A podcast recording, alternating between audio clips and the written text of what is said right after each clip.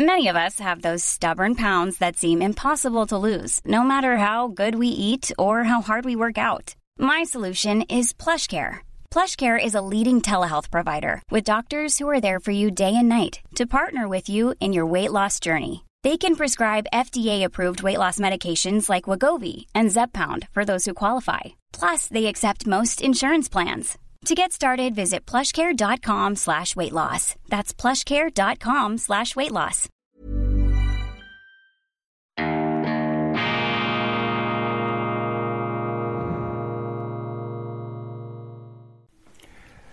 Grüezi miteinander, ganz herzlich willkommen bei Weltwoche Daily, die andere Sicht, unabhängig, kritisch, zuverlässig, gut gelaunt, internationale Ausgabe aus Bern unter besonderer Berücksichtigung unserer Freunde vor allem in Deutschland und in Österreich. Seien Sie herzlichst begrüßt an diesem wunderschönen Dienstag, dem 27. September 2022. Heute beginnen wir mit Werbung, mit einem Live-Read, mit einer gesprochenen Anzeige.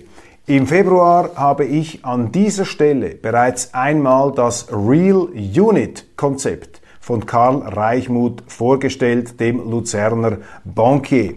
Real Unit ist eine Anlagestrategie, die sich an der Realwirtschaft orientiert und den langfristigen Erhalt der Kaufkraft zum Ziel hat. Investiert wird vor allem in Gold, Silber und Aktien von gesunden, mehrheitlich schweizerischen Firmen. Wie bewährt sich die Strategie im Inflationsjahr 2022? Gerade in Zeiten wirtschaftlicher Unsicherheit und Inflation zahlt sich dieser Ansatz aus.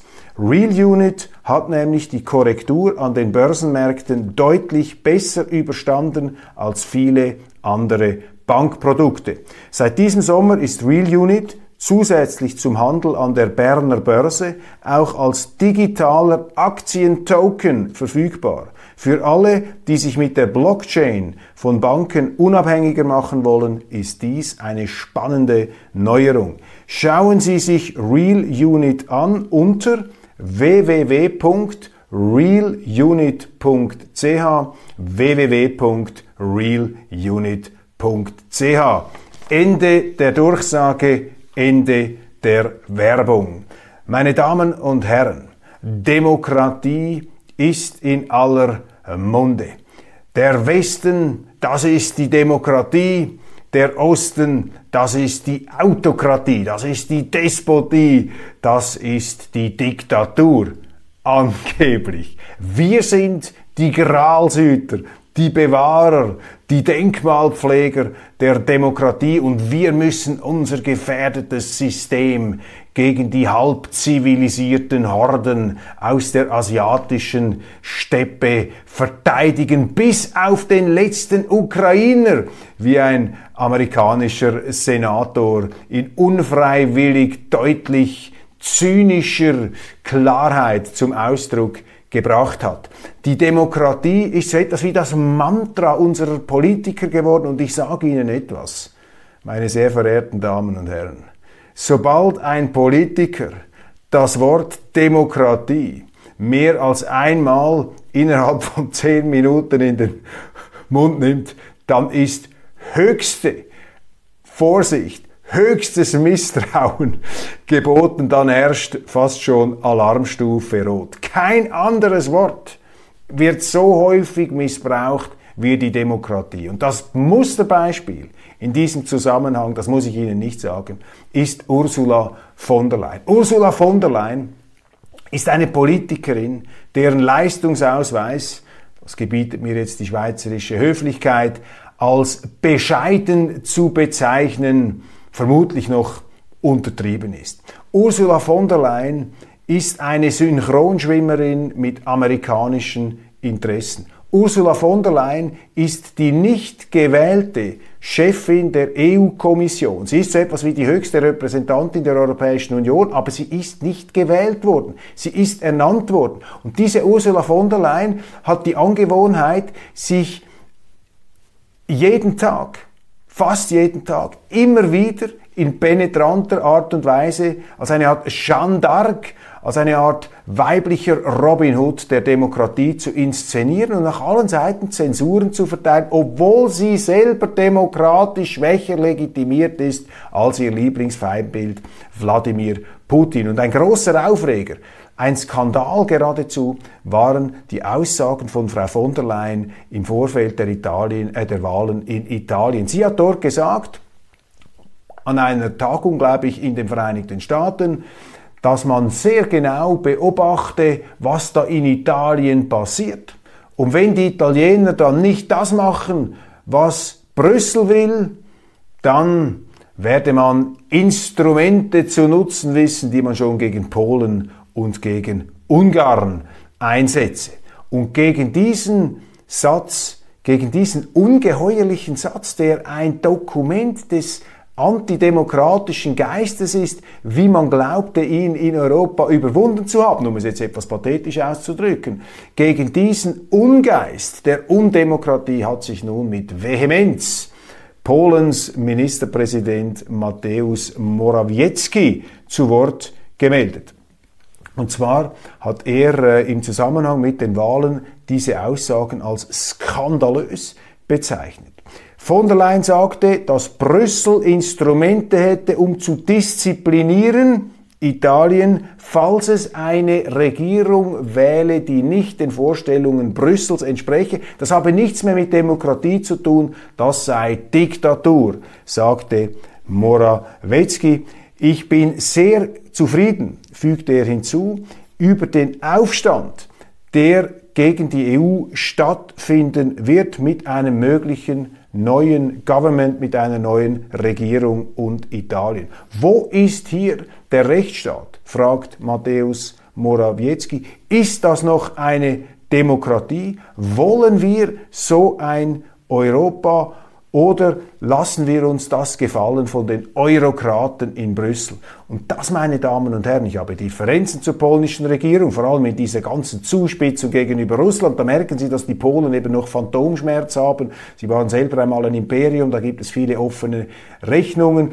Die Ungarn, die auch eine traumatische Geschichte mit Russland haben, die sind da viel äh, balancierter unterwegs. Egal, ungeachtet all dieser Differenzen habe ich in dieser Sendung immer die aufrechten Demokraten in Polen, in Ungarn, in den sogenannten östlichen Gebieten Europas verteidigt gegen die Arroganz, gegen die Überheblichkeit aus der Brüsseler Zentrale, die von Demokratie redet, aber die Demokratie bei sich abzuschaffen im Begriff ist. Und hier haben Sie wieder einmal ein Dokument für diesen aufrechten, für diesen senkrechten demokratischen Geist, an dem sich diese Eurokraten, diese Brüsseler Sowjet immer wieder glaubt, die, die, die Fußsohlen abputzen zu müssen. Das ist einfach eine Ungeheuerlichkeit, die da ähm, Einzug gehalten ist, allmäh Einzug gehalten hat. Allmählich, allmählich merken es die Medien. Allmählich, allmählich beobachten wir auch in deutschen Zeitungen, in österreichischen Zeitungen,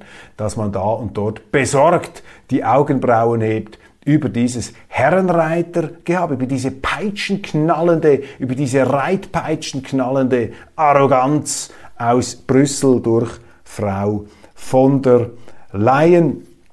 Das ist hier die Reaktion aus Polen. Demokratie.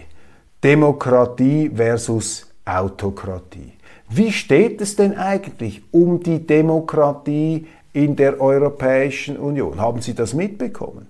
Die EU-Kommission will künftig in Krisen mit planwirtschaftlichen Maßnahmen den Binnenmarkt stabilisieren. Das ist unter dem Radar geblieben, weil man ja lieber auch in unseren Medien auf das Feindbild der östlichen Autokratien, der Putins und der Xi Jinpings einprügelt um vom eigenen Versagen abzulenken, um von den Unzulänglichkeiten der westlichen Regierungen gar nicht erst Kenntnis nehmen zu müssen. Die EU-Kommission will künftig in Krisen mit planwirtschaftlichen Maßnahmen den Binnenmarkt stabilisieren. Ja, die Planwirtschaft, soweit sie nicht schon eingeführt worden ist in der Europäischen Union, wird jetzt mit einer neuen Rechtsakte noch stärker verbetoniert.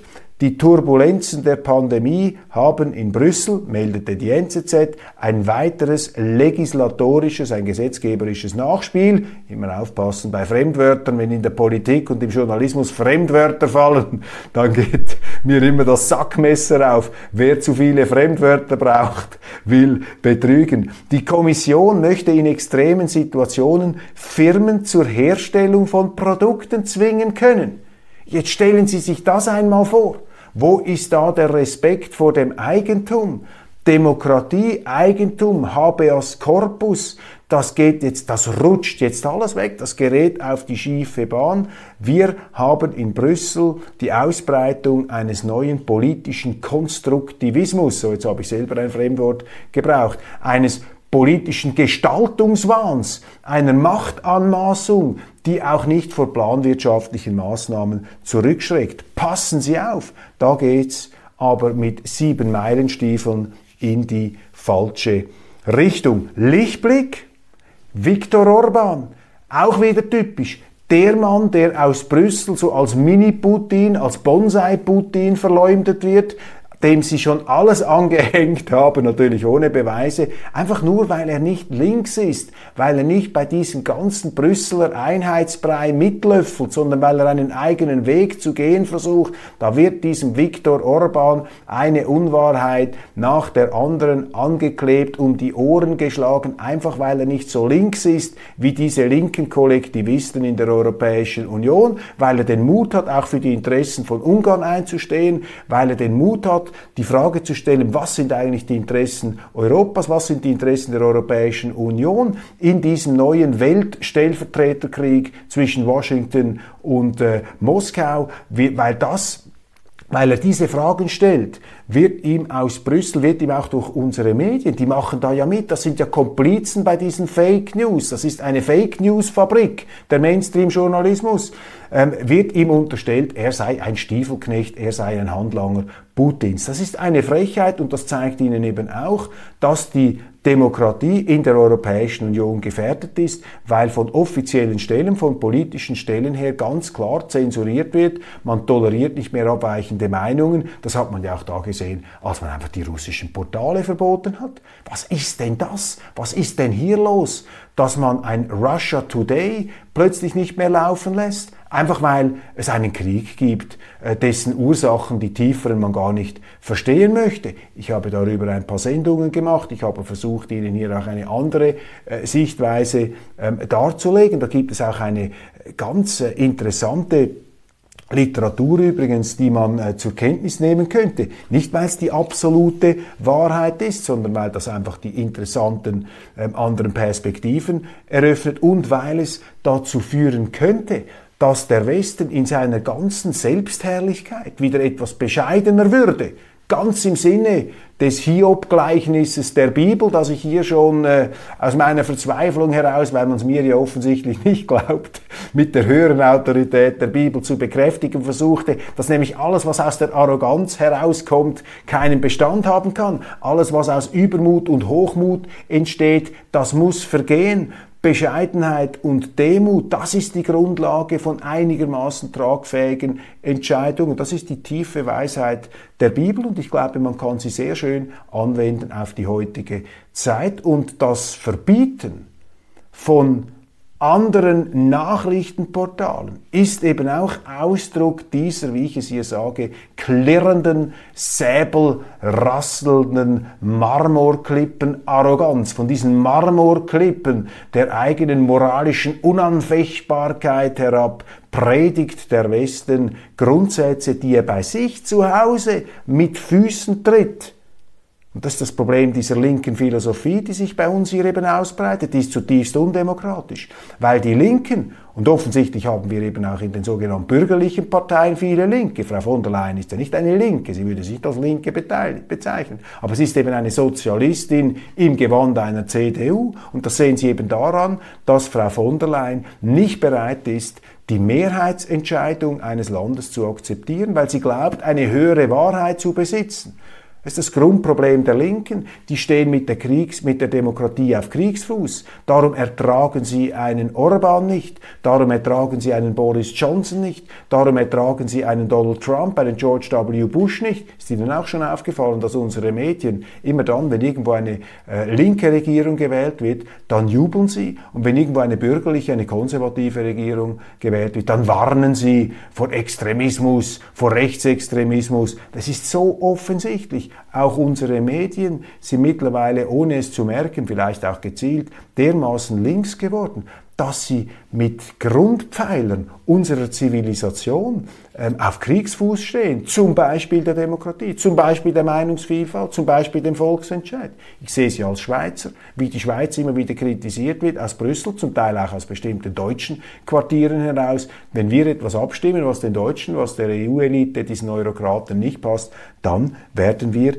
angegriffen. Also, das ist problematisch. Und dieser Viktor Orban, der eben auch immer wieder aufs fürchterlichste, auf Vorrat verteufelt wird, Fake News, dieser Viktor Orban ist jetzt der Vorkämpfer der Demokratie. Was hat Viktor Orban entschieden? Er hat gesagt, wir machen jetzt eine Volksbefragung, wir machen eine Abstimmung über die Russland-Sanktionen. Ja, als Schweizer sage ich Ihnen, das ist jetzt noch keine blütenreine direkte Demokratie. Wenn Sie einfach einen Entscheid, mal einen Volksentscheid machen und nachher nicht mehr.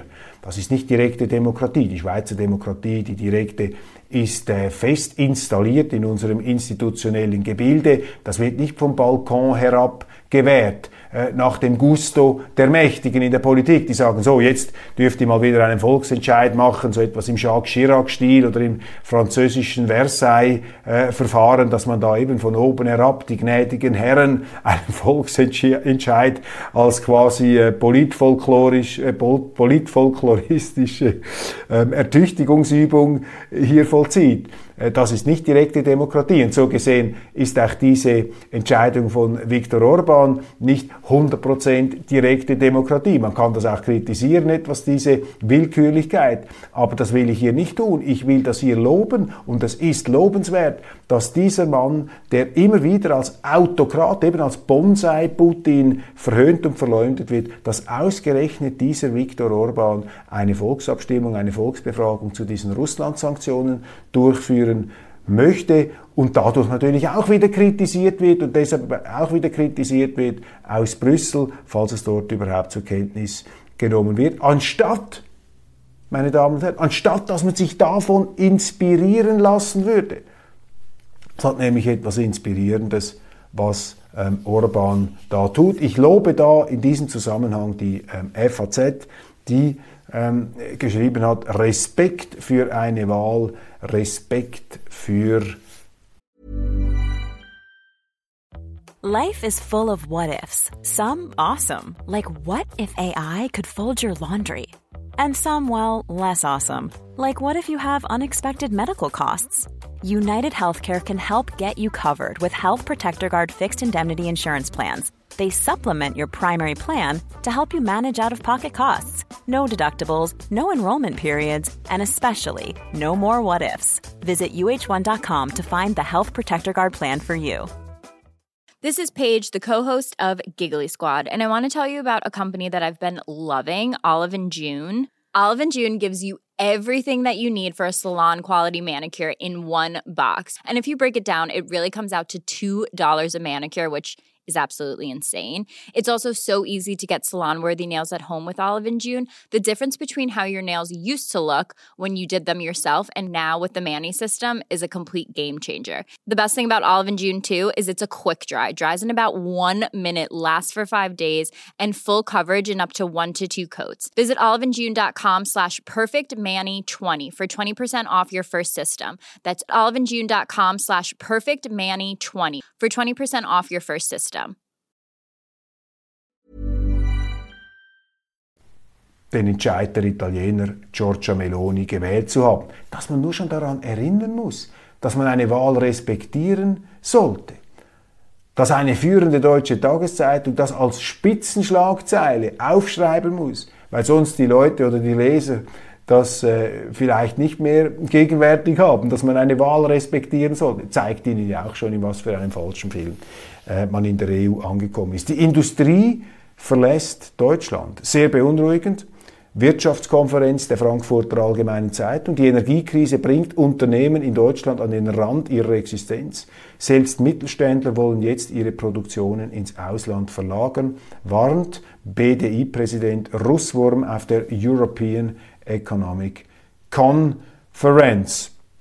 Länder erhöhen den Druck auf den Kanzler, das meldet die Welt, müssen jetzt unser Land retten und Wirtschaftsminister Habeck hat äh, zugegeben, dass die Hütte brennt, Schwelbrand und lodernde Flammen. Meine Damen und Herren, angesichts dieser Nachrichten möchte ich zum Schluss dieser Sendung eine grundsätzliche Frage in den Raum werfen. Inflation, Migration, Rezession, Krieg in der Ukraine, institutionelle Krise in der Europäischen Union,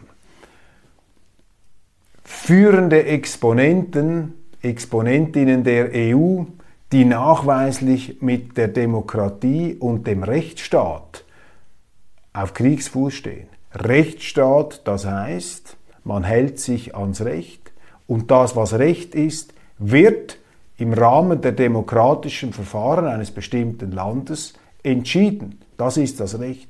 Und wenn sich eine Frau von der Leyen über das hinwegstellen möchte, dann dokumentiert sie, dass sie nicht nur mit der Demokratie ein Problem hat, sondern auch mit dem Rechtsstaat. Also all diese Krisenherde, diese Schwelbrände, diese, diese Flächenbrände, die wir da beobachten, werfen doch die Frage auf, was spricht eigentlich noch für Europa? Was spricht eigentlich noch für Europa heute? Das ist eine schwerwiegende Frage. Und ich glaube, immer mehr Europäer stellen sich diese Frage, fassen sich an den Kopf angesichts der äh, Verkommenheit auch der politischen Zustände. Und ich bin ein Befürworter Europas. Ich bin ein Kritiker der Europäischen Union. Ein guter Europäer ist skeptisch gegenüber der EU. Ich bin ein Europa-Befürworter. Aber ich mache mir diese Sorgen auch. Und ich habe mir eben die Frage gestellt, was spricht eigentlich noch für Europa? Und wissen Sie, was für Europa spricht? Die Europäer, meine Damen und Herren. Wir sprechen für Europa. Auch die Tatsache, dass es eine Schweiz gibt. Die Tatsache, dass ein mutiger polnischer Ministerpräsident sagt, fertig, das akzeptieren wir nicht, was Frau von der Leyen sagt. Dass wir einen Viktor Orban haben, der da wie ein Stier aus dem Osten sich gegen diese Bugwelle der, der Arroganz immer wieder entgegenstellt. Dass wir mutige Völker haben, wie jetzt die Italiener, die sagen, fertig, wir wollen nicht mehr von der EU installierte Ministerpräsidenten. Wir nehmen unser Schicksal selber wieder in die Hand und wir wollen aus diesem fürchterlichen Korsett dieser Euro-Einheitswährung, wenn wir schon nicht herauskommen, so doch das Maximum für uns herausholen. Also die Europäer, die haben mein Vertrauen. Ich glaube an die Europäer. Ich glaube daran, dass dieser Kontinent über seine jahrtausendealte Geschichte, eine Art Schatzkammer von Erfahrungen, von Wissen, von Weisheit, auch von traumatischen Erfahrungen ist, die sehr, sehr kostbar sind. Und natürlich, wir sind auch nicht perfekt. Wir sind auch wohlstandsverwahrlost und haben es zugelassen, dass irgendwelche Schönwetterkapitäne und Leichtmatrosen in Brüssel und sonst wo das Kommando übernommen haben. Das hat es immer wieder gegeben, diese Dekadenzerscheinungen. Das ist auch eine Folge natürlich einer äh, wirtschaftlichen Aufschwungszeit, die über Jahrzehnte hinweg unglaubliche Blüten hervorgetrieben hat, ist auch eine Folge der Tatsache, dass man sich hier aus der Geschichte, aus der Realität davongeträumt ähm, hat dass man glaubte, keine Rüstungsausgaben mehr machen zu müssen, dass man glaubte, die Verteidigung vernachlässigen zu können, dass man glaubte, dass man alle Probleme einfach mit Geld zuschütten kann, dass man die Lebenslasten nicht mehr selber tragen muss. Also der Sozialismus in einer neuen Form hat sich ausgebreitet und ist nach wie vor virulent in der Europäischen Union. Aber ich bin zutiefst zuversichtlich, dass die Europäer, und das höre ich ja, das sehe ich ja, das entnehme ich ihren Briefen, die sie mir schreiben, auch der Begeisterung, die diese Sendung auslöst. Sie löst zum Teil auch Verdruss, Ärger und Anfeindungen aus. Das gehört ja, gehört ja auch dazu.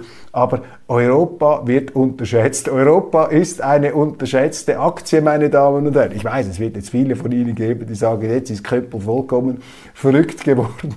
Jetzt redet er sich vollkommen in eine Traumwelt hinein. Jetzt entfernt er sich von der Realität. Nein, das sage ich Ihnen. Alle 800 Jahre gibt es in Europa eine gigantische Krise. Untergang des Hellenismus, Untergang des Römischen Reichs, dann die Eroberung Konstantinopels durch die Türken, Weltkriege, napoleonische Kriege, 30-jährige Kriege, ein Weltgemetzel, Europa als Schlachtbank, wo sich die Völker also wirklich selber nahezu ausgelöscht haben unvorstellbare Gräueltaten, die von diesem Kontinent ausgegangen sind, auch Kolonialismus, Bevormundung der Welt, moralische Selbstgerechtigkeit. Den Chinesen hat man einen Opiumkrieg aufgenötigt und heute macht man ihnen Vorschriften bezüglich der Menschenrechte. Ein Hohn, eine Frechheit, Doppelmoral von den Amerikanern noch frömmlerisch getoppt. All diese Dinge aber am Ende des Tages, meine Damen und Herren, sage ich Ihnen, in dieser Krise, in diesem perfekten Sturm,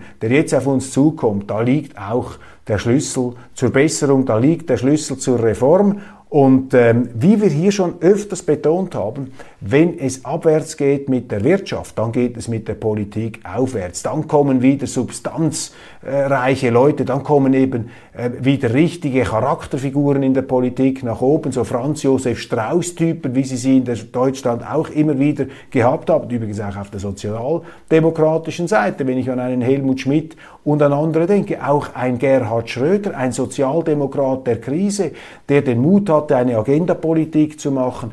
Wirtschaftliche Krisen sind gute Zeiten für die Politik, weil dann eben diese wendigen, windigen, geländegängigen Typen, die sich überall anpassen, eben diese Schönwetterkapitäne mit ihren Talkshow-Gesichtern, die verschwinden dann von der Bildfläche und es kommen wieder die kernigen, ähm, auch die etwas schroffen und äh, unbequemen Figuren nach vorne. Klar, man würde sich das am liebsten ersparen, diese Krisenerfahrungen, diese Katharsis, aber meine Damen und Herren, lassen Sie sich da nicht herunterziehen.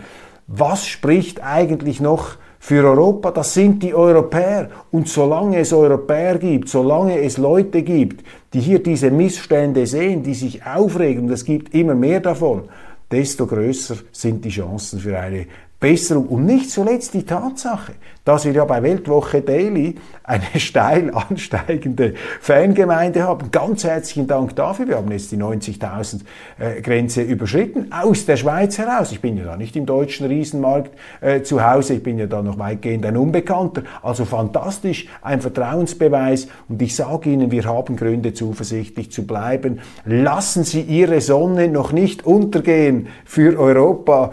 Der Untergang von Europa, wie übrigens auch der Untergang der Welt, der wird immer maßgeblich überschätzt. Und zum Schluss besinnen wir uns zurück noch einmal auf Hiob. Ich finde das wunderbar, dieses Gleichnis äh, aus der Bibel, dieser Hiob, dem alles zugemutet wird, der aber den Glauben nicht verliert. Den Glauben, das ist ja sozusagen das mit Liebe angefühlte Nicht-Wissen, aber eben das Ahnen, das Glauben, das aus dem Herzen herauskommt. Der Glaube ist ja der Schlüssel auch zu denen Dingen, die man nicht im äh, Neonlicht des Verstandes erfassen kann. Der Glaube gibt uns eine Ahnung, wenigstens vom Geheimnis, vom Wunder des ähm, Lebens.